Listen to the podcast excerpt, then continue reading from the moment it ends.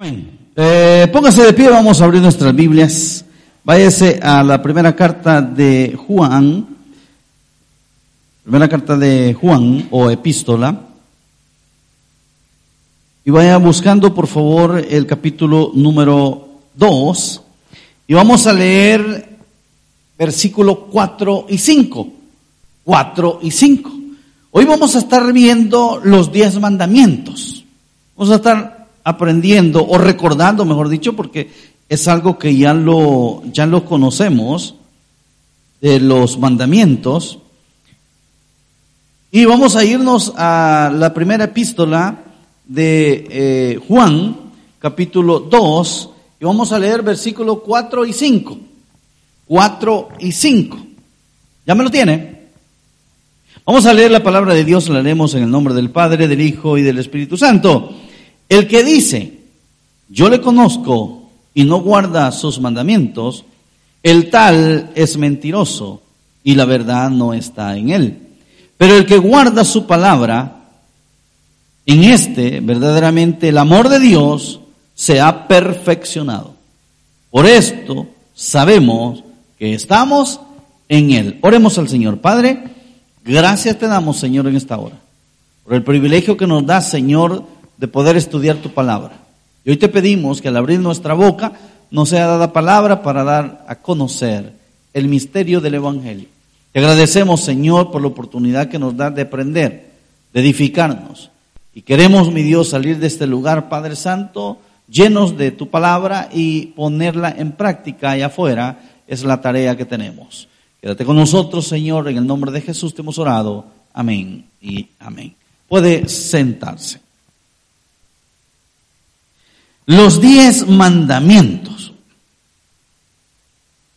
Muchos hablamos de ser correctos en la vida y que nunca hemos, le hemos fallado a Dios, pero no es verdad. A veces me ha tocado a mí cuando yo ando evangelizando, le pregunto a la, a la persona porque les hablo del arrepentimiento y le digo, usted tiene que arrepentirse. Oh, ¿De qué me dicen así bien asustado? Eh, yo nunca he hecho nada, yo soy bueno, ¿verdad? Yo soy, ay, cuando yo me voy a los diez mandamientos, hermano, y ha hecho esto, y ha hecho aquello, ay, y ahí ya se quedan, ¿verdad? Como que se le va bajando un poquito. ¿Por qué? Porque a raíz de los diez mandamientos, hermano, ahí, yo le llamo a los diez mandamientos como un espejo, porque ahí nos podemos ver nosotros. Y en este estudio que vamos a tener, yo quiero que en los diez mandamientos nos veamos, nos veamos cómo andamos, cómo hemos venido caminando y cómo debemos de seguir caminando. Otros eh, decimos que Dios nos ha limpiado y nos ha justificado.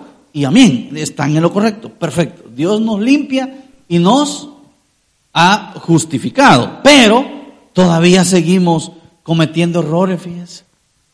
Todavía seguimos cometiendo errores. Es cierto, eso lo dice la Biblia, Dios nos ha limpiado, pero si Dios nos ha limpiado, ¿por qué no nos, no nos mantenemos limpios? Si Dios nos ha justificado, como muchos dicen, no, Dios me ha justificado, y la palabra de Dios lo dice, pero debemos de también nosotros ser justos, así como Dios es justo. Nosotros debemos de ser justos también. Pero decimos esto y hacemos lo otro. Entonces, como que estamos un poquito distorsionados. Si Dios nos ha limpiado, lógicamente debemos de mantenernos limpios, hermano. ¿Cuántos de los padres de familia regañan a los niños porque se ensucia rápido? Mm. Se ensucia rápido. ¿Y por qué? No les dura la ropa limpia. ¿Por qué será? No sé. No sé, hermano. Pero como que eh, agarran de tarea eso de ensuciarse, ¿verdad? Y uno va de cambiar, las mamás más que todo, va de cambiar a los niños, va de hacer este, y mantenerse limpio. Ya después se aburre ahí los deja, ¿verdad? Que anden todos sucios, ¿verdad? Entonces vamos a estar viendo uh, los diez mandamientos. Yo quiero que veamos este versículo que tengo como base y después nos vamos a ir a Éxodo porque ahí es donde encontramos los diez mandamientos. Dice, el que dice, Oiga, ponga atención. El que dice, yo le conozco y no guarda sus mandamientos, el tal es, ve a su vecino entonces.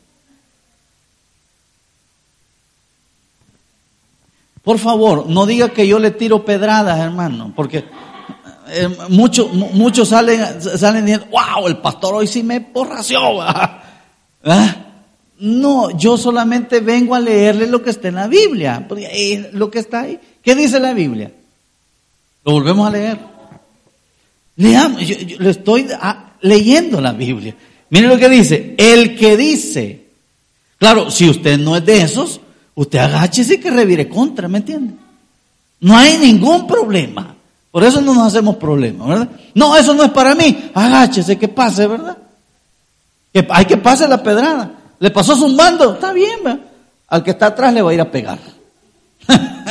¿Me entiende? O sea, pobrecitos los hermanos, allá a ellos les va a caer todo. Bueno, dice, el que dice, yo le conozco y no guarda sus mandamientos, el tal es mentiroso. Y la verdad no está en él. Siguiente versículo. Pero el que guarda su palabra, oiga, aquí está la contraparte, el que guarda su palabra, o sea, el que cumple los mandamientos, ¿qué dice? Este verdaderamente el amor de Dios se ha perfeccionado. Por esto sabemos que estamos en Él. ¿Por qué sabemos que estamos en Él? Porque guardamos los mandamientos. Y en Éxodo, vámonos a Éxodo capítulo 20, y en Éxodo tenemos los diez mandamientos, que es lo que vamos a ver ahorita. Y lo vamos a ir viendo uno a uno. ¿Cuántos mandamientos son? Diez. Quiero hacer una aclaración. Los diez mandamientos no son diez mandamientos. Fueron 613 preceptos, mandamientos. Tome nota de eso. Fueron 613. ¿Dónde los encuentra? Vaya a leer todo Éxodo y Levítico. Ahí encuentra todos. Para que a la gente no se le volviera tan tedioso estar leyendo los 613 preceptos, Dios tomó a bien escribírselos en, una, en unas tablas de piedra, hechas de piedra, a Moisés, para que él las tuviera ahí y que después cuando se elaboró, cuando se fabricó el arca del pacto, esas tablas de la ley que se conocen como los diez mandamientos fueron introducidos ahí. Como recordatorio que ahí están reducidas las 613 leyes. Pero si nosotros nos vamos al Nuevo Testamento, fíjese que ya no son 10, son dos. Y Jesús las recalcó. Y Jesús se las, se las echaba en cara a sus enemigos. ¿Cuáles son? Amar a tu Dios por sobre todas las cosas y a tu prójimo como a ti mismo. Dos. Habiendo dicho eso, vámonos a los diez mandamientos, que es lo que vamos a estudiar ahí en Éxodo. Ahí está escrito los diez mandamientos. Y ahí Dios le habla a Moisés. Y el primer mandamiento lo encontramos en el versículo número 3. Ahí está. Dice el versículo número 3, no tendrás dioses ajenos delante de mí. Vaya, es el primer mandamiento. No tengamos dioses ajenos. ¿Delante de quién? De Dios. Pero aquí es donde vamos a ver. Aparte de Dios, que por cierto lo ponemos de último, por cierto lo ponemos de último, porque no lo ponemos de primero en nuestras vidas. Y esa es una realidad que nosotros vivimos y no me diga que no porque así es. A Dios lo ponemos siempre de último. O sea, para darme a entender, usted a veces hay días que ni ora, ni lee la Biblia, pero hace todas las actividades habidas y por haber en su diario vivir. O sea, usted se levantó y lo primero que, lo primero que hace es ir al baño. ¿Me equivoco? Porque ya se volvió tradición eso. Después, ¿qué hace? Se va a su trabajo. Después del trabajo, ¿qué hace? Llega a casa. ¿Qué llega a hacer a casa? En el caso de las mujeres, hacer comida. En el caso de los hombres, a descansar. Porque somos especiales, ¿me entiendes? Ajá. ¿Y después qué hacemos? Ver Netflix, ver televisión o ver Facebook. ¿Cierto o no? Va, hasta aquí, ¿Dios dónde está? ¿Dónde hemos dejado a Dios? Y cuando venimos a sentir, ¡Ah! tengo que orar, pero ya está medio, medio adormentado. Entonces, ¿qué hace? Mejor se duerme. Uh, se acordó que tiene que leer la Biblia. Pero ¿qué hace? No, porque como ya está medio así, dice usted, no, si leo la Biblia ahorita me duermo, ¿verdad? Así que mejor no la, mañana la voy a leer. No la leyó. Viene el siguiente día. Y si no tiene cuidado, va a ser lo mismo. Y así van pasando los días, van pasando los días. Llega el día de culto, no vino. Llega el otro día de culto, no vino. Venimos a verlo hasta el domingo. Ah, ¿y toda la semana qué pasó? Cuando el primer mandamiento dice, no lo digo yo, ¿lo está diciendo? La palabra de Dios. Dice, no tendrás dioses ajenos delante de mí. En, en pocas palabras está diciendo, hey, usted tiene que ponerme a mí en primer lugar. Entonces, si nuestro día se compone por las actividades que le acabo de mencionar, algunos más, otros menos, lo primero que yo tengo que hacer es, en la mañana, arrodillarme, si usted se puede arrodillar, o en posición parado o sentado en su cama, hacer una oración de agradecimiento a Dios. Y es sencillo, fíjese. Usted se sienta en la cama y le dice al Señor, gracias por permitirme abrir un día más mis ojos y vaya a ver a su familia a ver si están vivos todavía. Porque voy a hacer que los mueva y estén, ¿me entiende?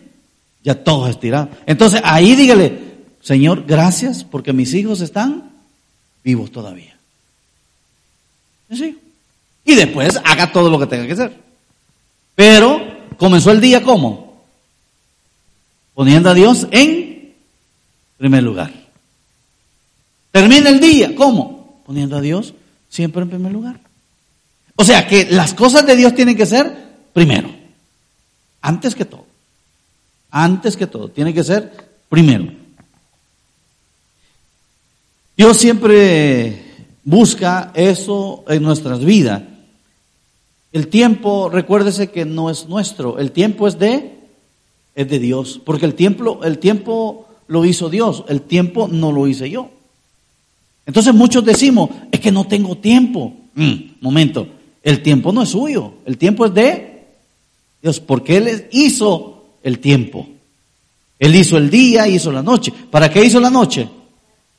Para que nuestro cuerpo descanse. Y nuestro cuerpo más o menos necesita descansar entre 7 a 8 horas. 6 a 8 horas. Necesita descanso. Pero nosotros por pasar en el Facebook a veces descansamos 4 horas. Porque nos venimos a acostar a qué hora? 3 de la mañana. Y a las 5 ya estamos. De nuevo, ¿me entiendes? Descansamos poco. Debemos de descansar. Claro que el siguiente día, ¿verdad? Las actividades se presentan, no nos acordamos de Dios. Entonces no podemos venir a decir, no tengo tiempo, porque el tiempo le corresponde a Dios. Entonces usted siempre va a tener tiempo. Para Dios siempre va a tener tiempo. Porque también depende de nosotros. Segundo mandamiento. Lo encontramos en el versículo número 4 de allá de Éxodo capítulo 20. Dice, no te harás imagen. Y la otra parte la encontramos en el versículo 5. No te inclinarás a ellas. ¿Ok? ¿La tenemos? Bueno, ¿qué me está diciendo acá? Que yo no tengo que hacerme imagen. Ni mucho menos inclinarme, ni honrarlas. Estamos hablando de las imágenes. Pastor, pero yo no tengo imágenes en la casa. Bueno, ¿quiénes tienen hijitis? Ese es un síndrome para los papás y para las mamás. El niño justamente iba a venir a la, a la iglesia. Ya no voy a la iglesia porque mi niño está enfermo. ¿Qué le pasó? ¿Qué está haciendo ahí? ¿Qué está haciendo? Adorando. ¿A quién? Pastor, pero es mi hijo. Sí, pero lo acabamos de decir en el mandamiento número uno. Primero es, Dios. Pastor, dejo a mi hijo así enfermo. Tráigalo, aquí Dios lo va a sanar. No sé si me entiende. Tráigalo. Ah, no, bueno, aquí está diciendo, no te harás imagen. Es cierto, usted no tiene imagen, en la casa no tienes los santitos, aunque muchos los tienen. Y yo voy a controlar sus casas, muchos tienen al santo cachón, ¿eh? ¿Eh? Al, al, niño de Atoche. ¿Saben quién es el niño de Atoche? No. Vayan a buscarlo al internet. Niño de Atoche. Ahí les va a salir quién es el niño de Atoche. Bueno, entonces, es cierto, algunos lo tienen, otros no, pero estamos hablando de estatuilla. Pero acá vamos un poquito más allá. Aquí está diciendo, yo no tengo que hacerme imagen, ni mucho menos inclinarme a ellas. Bueno, ya pusimos los hijos. Los espositis. ¿Quién tiene espositis o espositas? Bueno, esposita es lo mismo, ¿verdad? ¿Quién tiene? Nadie. Bendito sea el Señor. Este es para los que no vinieron. Ah, yo no voy a la iglesia porque mi esposa se enoja. O viceversa, ¿verdad? No, yo quiero tenerla contenta o tenerlo contento. ¿A quién está poniendo en primer lugar? ¿A quién está poniendo en primer lugar? Bueno, vámonos Dejemos ya las personas, vámonos a las cosas. ¿Qué hacemos nosotros con las cosas? Por ejemplo, usted tenía que hacer lavadas ahora. 2 de junio, día festivo, quedarse en casa. ¿Qué tenía que hacer? Tengo que lavar toda la ropa de cama, ¿verdad? Se le pasó todo el día y no alcanzó a lavar porque se le disparó la luz. y ya no pudo lavar. Así que, ¿qué hizo, hermano? Bueno, se queda de noche porque dicen que la noche es más barata. Entonces yo no voy a ir a la iglesia porque me quedo lavando. ¿Va? Te vuelto adorador de ídolos.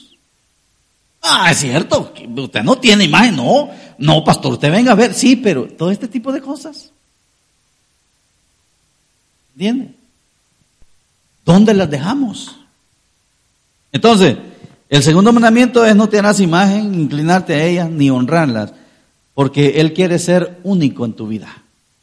Dios quiere ser único en tu vida. Vamos a ver otro. ¿A quién le gusta dormir? En serio, ¿a quién le gusta dormir? El día domingo, ¿qué hace? se quedó dormido. Le voy a dar una clave. Esta clave, anótela, por favor. Ponga el despertador. ¿Me entienden? Yo, yo ya me levanto a la misma hora, a la misma hora me levanto. Pero yo pongo el despertador igual, fíjense. Yo lo pongo igual. Digo yo, no vaya a ser que el diablo me tiene. ¿verdad? Y venga a despertarme a las 10 de la noche, de la mañana, un día domingo, ¿verdad? O los que hacemos pisolinos.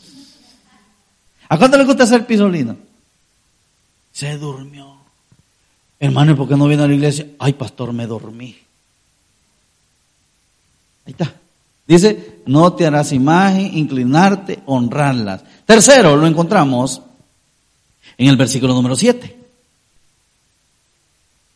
Esto sí debemos de tener mucho cuidado, es delicado. O sea, todos estos mandamientos que estamos hablando. Dice, no tomarás el nombre de Jehová tu Dios en vano. Esto significa no jurar. Dice, no tomarás el nombre de Jehová tu Dios en vano, porque no dará por inocente Jehová al que tomare su nombre en vano. Jurar en vano es pecado. ¿Y cuántos tenemos esa manía de jurar en vano? Todavía siendo cristiano, decimos, te lo juro por Dios. Ay, tengan cuidado. A veces me llama una señora, una, una señora italiana, y nos ponemos a hablar, ¿verdad? Y esa señora siempre, y, ya sabe que yo soy pastor, él me dice cura, ¿verdad? Me dice padre, me dice. Y, hablamos, ahí nos ponemos, le juro, padre, le juro. Entonces, un día que ya me estaba jurando demasiado, ¿verdad? Le digo yo, mire, señora fulana de tal, no me diga esa palabra que usted sabe si es verdad o es mentira. Si es verdad, ok, está bien. Pero si es mentira, está jurando en vano. Y eso es pecado. Solo nosotros sabemos. Y para quedar bien con las demás personas, yo le digo, te lo juro que así es. Gran mentira. Estamos haciendo ahí, hermano. Jurando en vano. O sea, estamos tomando el nombre de Dios en vano. Estamos poniendo como testigo de las cosas a Dios. Si es, si, es la verdad, amén, póngalo. No hay ningún problema. Pero tratemos la manera de evitar, de quitarnos esa palabra de encima. ¿Por qué? Porque a veces se hace manía y nosotros la repetimos. Aunque sí es mentira. Pero nosotros como ya tenemos esa maña, la hacemos y la decimos. Cuidadito. ¿Por qué, hermano? Es peligroso. Es peligroso. Siguiente mandamiento. Acuérdate del día de reposo, eso está en el versículo número 8, acuérdate del día de reposo para santificarlo. Seis días trabajarás y harás toda tu obra. Ok, entonces acá el, mandamiento es acordarnos del día de reposo para santificarlo. Yo quiero ser poco claro acá en esto, porque muchos quizás me van a decir que el día de reposo es sábado, es sábado. Mire, aquí está diciendo que siete días vamos a trabajar. Eh, perdón, seis días vamos a trabajar. Seis. Y el siete, el número siete, ¿qué vamos a hacer? Descansar. Hay trabajos que trabajan, valga la redundancia, hasta los domingos. Pero fíjese que hay siempre un día de reposo. Por ejemplo, el área de restauración, o sea, el, área de, de restaurantes, ellos trabajan sábado y domingo. Entonces, ahí no se cumple también lo que dice la palabra, que debemos de guardar el sábado, para los que dicen sábado, ok, sábado, sábado, ok. Pero los que trabajan el sábado, están ahí. Pero fíjese que en el área de restaurante descansan o lunes o martes, o algunos miércoles. Y le digo porque yo en mi trabajo ando repartiendo mercadería a muchos restaurantes. Y ellos ponen ahí lunes o martes o algunos miércoles cerrado. ¿Por qué? Porque es el día de reposo. Porque ellos han trabajado seis días y el séptimo día lo tienen que Descansar porque el cuerpo necesita descanso. Amén. Ahora, ¿qué tiene que ver esto con nosotros? Nosotros somos la iglesia cristiana evangélica. Nosotros generalmente descansamos el día domingo. Y ese día debemos de santificarlo para Dios. Porque el día domingo, porque la iglesia cristiana conmemora la resurrección de nuestro Señor Jesucristo. Por eso nosotros el domingo, aparte de que la misma sociedad en la que vivimos, los trabajos son de lunes a viernes o a sábado a mediodía. ¿Cierto o no? Es raro una oficina gubernamental o incluso empresa privada que trabaje los domingos. Solamente el área de restauración y el área de medicina en los hospitales, que a veces también les, toca trabajar eh, domingo porque tienen horarios eh, rotativos. Pero de ahí el 98% de los trabajos es de lunes a viernes o de lunes a sábado hasta el mediodía. Entonces queda el domingo. ¿Para qué dijimos? Para santificarlo. Por eso nosotros decimos domingo es día del Señor. ¿Qué debemos de hacer? Que así el pueblo de Israel en el día que le tocaba. En el Antiguo Testamento guardaban ellos el sábado. Pero vamos al punto. ¿Para qué servía ese día?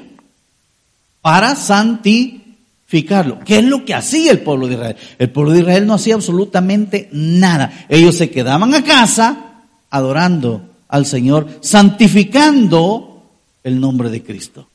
Aquí viene el punto. ¿Nosotros qué hacemos en un día de reposo? Sea sábado, domingo, ¿qué hacemos?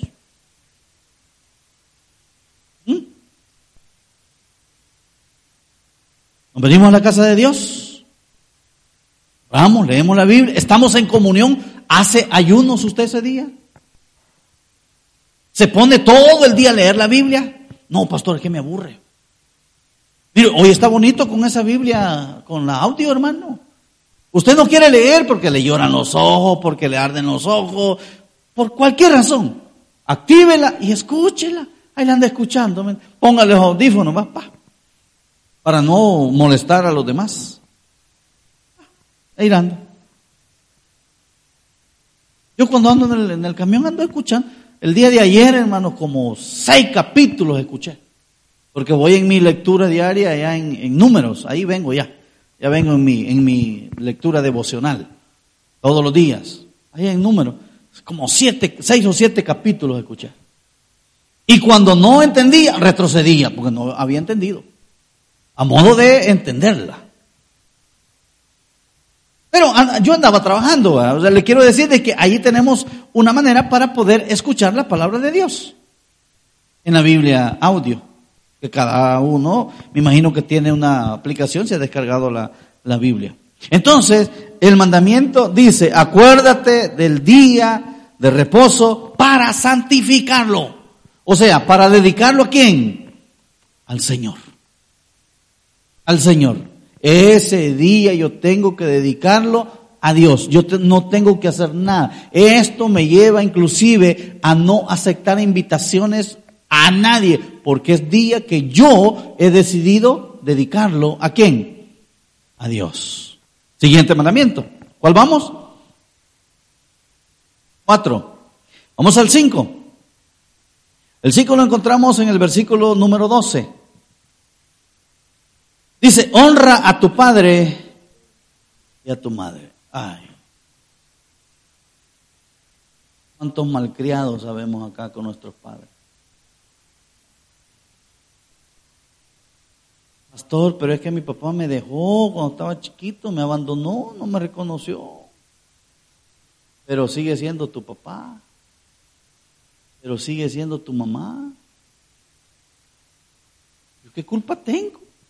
Nada, ¿verdad? Aquí el mandamiento me está diciendo honrarlo, respetarlo. El día que usted le levante la mano ya sea a su papá o a su mamá, Dios le resta días. Y ojo, lo que sembramos, cosechamos. Si usted es uno de los que ha maldecido a su papá porque lo abandonó, a su mamá porque lo abandonó, o, porque quizás su papá es un borracho, o, su mamá está, anda haciendo cosas quizás no gratas, ¿me entiende? y usted habla en mal de ella o de él, usted está sembrando. Y lo mismo le van a hacer a usted sus hijos. Y después no nos vengamos a quejar. Ay, mi hijo no me quiere. Sí, véase usted atrás. ¿Cómo ha sido usted atrás? ¿Mm? Ofendió a su mamá, a su papá. Entonces hoy vienen las consecuencias. La palabra del Señor es clara. Dice, honra a tu padre y a tu madre. Ahí en el versículo 12. Y ahí está un porqué. Dice, para que tus días se alarguen en la tierra que Jehová tu Dios te da. ¿Para qué? Para que tengamos vida, hermano. Aquí no vamos a venir a poner pero de que mi mamá pero, no, no. no. Yo hablaba un día de esto con un muchacho y tenía como ese, eh, como ese resentimiento. Y le ponía yo mi ejemplo, porque yo siempre pongo mi ejemplo. mire, yo he, dado en todo. Cuando usted me viene a, pedir consejería de algo, yo ya pasé por eso. Y le decía yo al hermano, a mí me abandonaron cuando estaba en el vientre de mi mamá. Yo nací sin papá, crecí sin papá. Y varias veces le he venido a decir a usted, yo conocí a mi papá a los 29 años. ¿Y sabe lo que yo hice, hermano? Nunca guardé resentimiento con mi papá. Es más, a mi mamá siempre le preguntaba. Y yo a veces con mi mamá me no, me, no, me no me enojaba. O sea, en el sentido de que le decía, mamá, vos no me querés decir dónde está mi papá. Y ella me decía, es que no sé dónde vive. No sé. Y me estaba diciendo la verdad, no sabía. Pero yo siempre andaba, mi papá, mi papá, quería, tenía ganas de conocer. Nunca le guardé resentimiento. ¿Por qué? Porque si ellos no estuvieron juntos, sus razones tuvieron, hermano. Y a mí qué me interesa, ¿verdad? Dios lo unió a ellos para que yo viniera. Y hoy estoy predicando la palabra de Dios. Un plan tenía Dios para mí. ¿Amén o no amén? Así es. Nunca. Y lo llevé, lo conocí, estuve con él. Poco tiempo estuve con él porque después se me murió. Pero lo disfruté en el poquito tiempo. Lo disfruté. Nunca le guardé rencor. Y hasta ahorita nunca le guardé, nunca le he guardado rencor. Ay, es que mi papá no, es que no es que, ay, por eso yo ando en la borrachera. Porque mi papá, no, hombre, esas son niñerías. Eso no. No tiene que ser así. Tampoco voy a practicar lo que él hizo, ¿verdad? No, no, no, no. ¿Y por qué, pues? Aquí me está diciendo la palabra de Dios, honrar. ¿A quién? A mis padres. Yo tengo que hacerlo eso. ¿Sabe que hasta hermanos conocí, hermano? Hermanos de parte de mi papá. Y, hoy nos hemos, bueno, conocí a algunos, ¿verdad? Allá, a 100 personas, y hoy a otros los he conocido vía Facebook. Y nos, yo le hablo, nos comunicamos, me hablan de vez en cuando. Hola hermano, ¿cómo está? Bien no le guardo rencor. O sea, me he dado cuenta que el señor este de mi papá tenía su familia, porque tengo hermanos mayores. Y a mí me pegó, hermano, ahí iba de escondiditas. ¿Ah?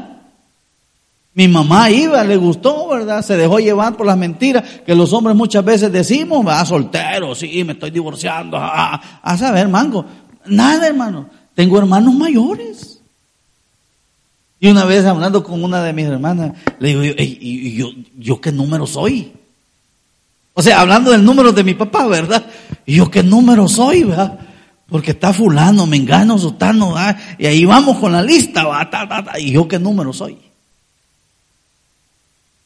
La palabra del Señor, y fíjese que yo nunca dije nada, nunca odié, nunca, y no conocía la palabra de Dios. Cuando yo vine a conocer esto, dije yo, ah, estoy en lo correcto. La palabra del Señor me dice honrarlo. El que sigue. El mandamiento número 6. Dice, no matarás. ¿Qué dice? Hermano, ¿usted ha matado alguna vez? ¿En serio? ¿En serio? Contésteme. ¿Usted ha matado alguna vez? Mosca. No, no, no. No, tampoco. Eh, estamos hablando de personas. Ha, Hago nuevamente la, pregunta, ¿ha matado usted alguna vez alguna persona? Porque todos cuando decimos, no matarás, se nos viene a la mente, ¿verdad?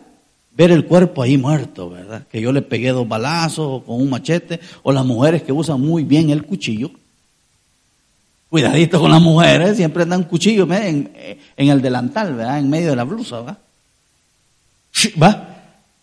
Pero fíjense que la Biblia no se refiere a eso. Vayámonos por favor a Mateo 5, eh, perdón, a Mateo 5, 22. A Mateo 5, 22. Mire lo que dice Mateo 5, 22, referente a este mandamiento. Estaba hablando Jesús. Mateo 5:22. Corra conmigo. No pierda Éxodo, ya regresamos. Pero yo os digo que cualquiera que se enoje contra su hermano será culpable de juicio. Y cualquiera que diga necio a su hermano será culpable ante el concilio. Y cualquiera que le diga fatuo quedará expuesto al infierno de fuego. Por tanto, si traes tu ofrenda al altar y ahí te acuerdas de tu hermano, perdón, te acuerdas de que tu hermano tiene algo contra ti, deja ahí tu ofrenda delante del altar y anda, reconcíliate primero con tu hermano y entonces ven y presenta tu ofrenda. ¿Qué dice el, el 22? Cualquiera que se enoje contra su hermano será culpable de juicio. ¿Qué es lo que hacen con los asesinos? Los llevan a corte, los llevan a juicio, porque tienen que dictarles sentencia. Y la sentencia por un homicidio depende de las leyes de los países, ah, oscila entre, depende el, tipo de, de, homicidio, pero anda por los 10, 15 años en adelante. Es culpable de juicio no matarás. ¿Cuántos hemos ofendido a nuestro prójimo? ¿Cuántos nos hemos enojado? ¿Cuánto hemos dicho palabras? Hemos ofendido. ¿Eh? Mira lo que dice el siguiente. Lo encontramos en el versículo que sigue, 14, de Éxodo. No cometerás adulterio. Este mandamiento es igual que el anterior en matarás, pero va, va un poquito más de allá de la acción, o sea, la acción. Adulterar no solamente lo podemos ver desde el punto de vista matrimonial, sino va un poquito más allá. Yo quiero que se vaya siempre a Mateo 5, pero esta vez nos vamos a ir al 27, 5, 27. Oíste que fue dicho, no cometerás adulterio. Ahí Jesús se está refiriendo a quién? Al mandamiento. 28. Pero yo os digo que cualquiera que mira a una mujer para codiciarla, ya adulteró con ella en su corazón. O sea que el adúltero no solamente es aquel que se acostó con la mujer o con el hombre, o sea, adúltera, sino aquel que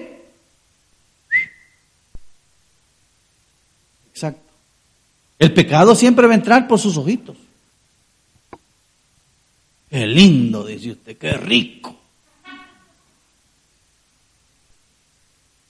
Estoy hablando del tres leches. Ay, dice usted, qué rico. ¿Qué estamos haciendo ahí? Codiciar. Amén. Ya con eso vemos, lo llevamos a la mente ya nuestro cuerpo ya está contaminado. Como que si estuviéramos en la acción. Como que si nos estuviéramos acostando los hombres con la mujer o la mujer con los hombres, porque también las mujeres son adúlteras. O sea, esto es parejo. Y el mandamiento me está diciendo, no adulterarás. No vayas a cometer adulterio. El adulterio se da, hermano, en la pareja, ¿cierto o no? El adulterio se da en... ¿En quién dije? En la pareja. Porque quien no es pareja se llama fornicación. O sea, quien no está casado y tiene relaciones sexuales se llama, ¿cómo dije? Fornicación. Porque están teniendo relaciones sexuales fuera del matrimonio. Pero el adulterio se da en el matrimonio. Vayamos un poquito más allá. La iglesia es esposa de quién? De Dios. Y cuando nosotros nos vamos con otros dioses, los que vimos allá en los primeros mandamientos, ¿se acuerda? Nos vamos con otros dioses, ¿qué hacemos? ¿Qué hacemos? Adulteramos. Entonces, es el mandamiento que me está diciendo, no vayas a cometer adulterio. Porque el esposo es Cristo y él es fiel. La esposa somos nosotros y la esposa es adúltera. ¿Por qué? Nos estamos yendo con otros hombres. Estoy hablando de la iglesia. Nos estamos yendo con otros hombres. Veamos el siguiente. ¿No, ¿No qué dice? No hurtarás. ¿Alguien ha robado alguna vez? ¿Alguien ha robado?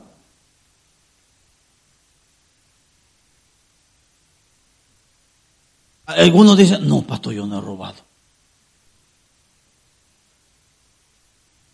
Pero yo lo quiero llevar a dos versículos bíblicos, a Malaquías 3, 8 y 9. A Malaquías 3, 8 y 9.